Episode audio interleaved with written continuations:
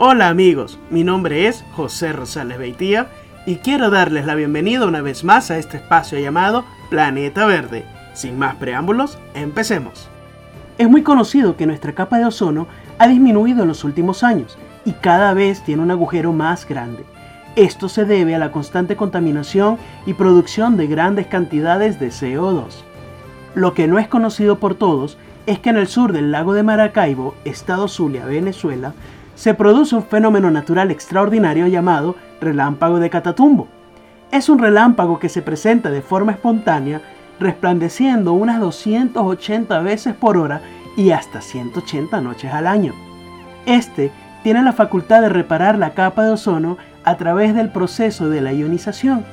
Se estima que produce un 10% de la capa que nos protege de los rayos ultravioleta. Esto lo convierte en la fábrica individual de ozono más grande e importante del planeta. Desde los tiempos en que navegaban con velas los marinos, lo utilizaban como un faro natural ya que su constante titilar se produce casi todo el año y puede verse desde muy lejos y desde cualquier ángulo. Se ha atribuido su presencia a muchos fenómenos. Las corrientes de aire frío y caliente que se engolfan en esta zona, producto del relieve originado por los Andes, y la presencia de gas metano, proveniente de la descomposición de la materia orgánica en el Parque Nacional Ciénagas de Juan Manuel. En el año 2005 fue declarado Patrimonio Natural del Estado Zulia y desde hace varios años se busca que la UNESCO declare este fenómeno Patrimonio de la Humanidad para convertirse en el primer fenómeno meteorológico en tener esta denominación.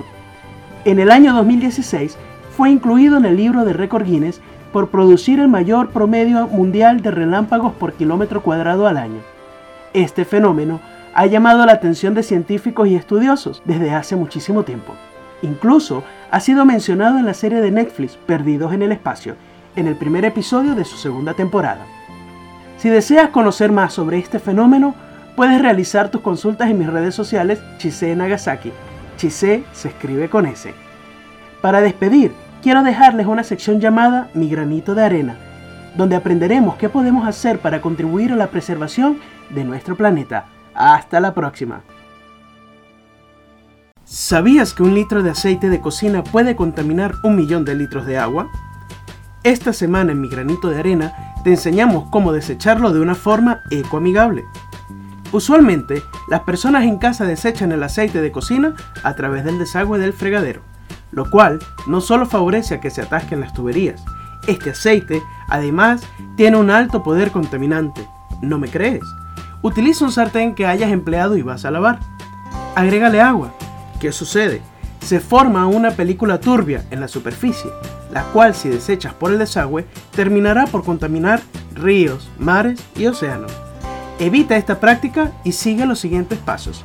Primero, deja que el aceite se enfríe luego de utilizarlo. Segundo, vierte el aceite en un recipiente pequeño con tapa y que sea irrompible, preferiblemente que hayas reciclado. Tercero, cierra la tapa y tíralo a la basura. Cuidar el planeta es fácil. Únete y contribuye con tu granito de arena. Si tienes alguna práctica que desees compartir, escribe a cualquiera de mis redes sociales arroba Chise Nagasaki. Chise se escribe con S.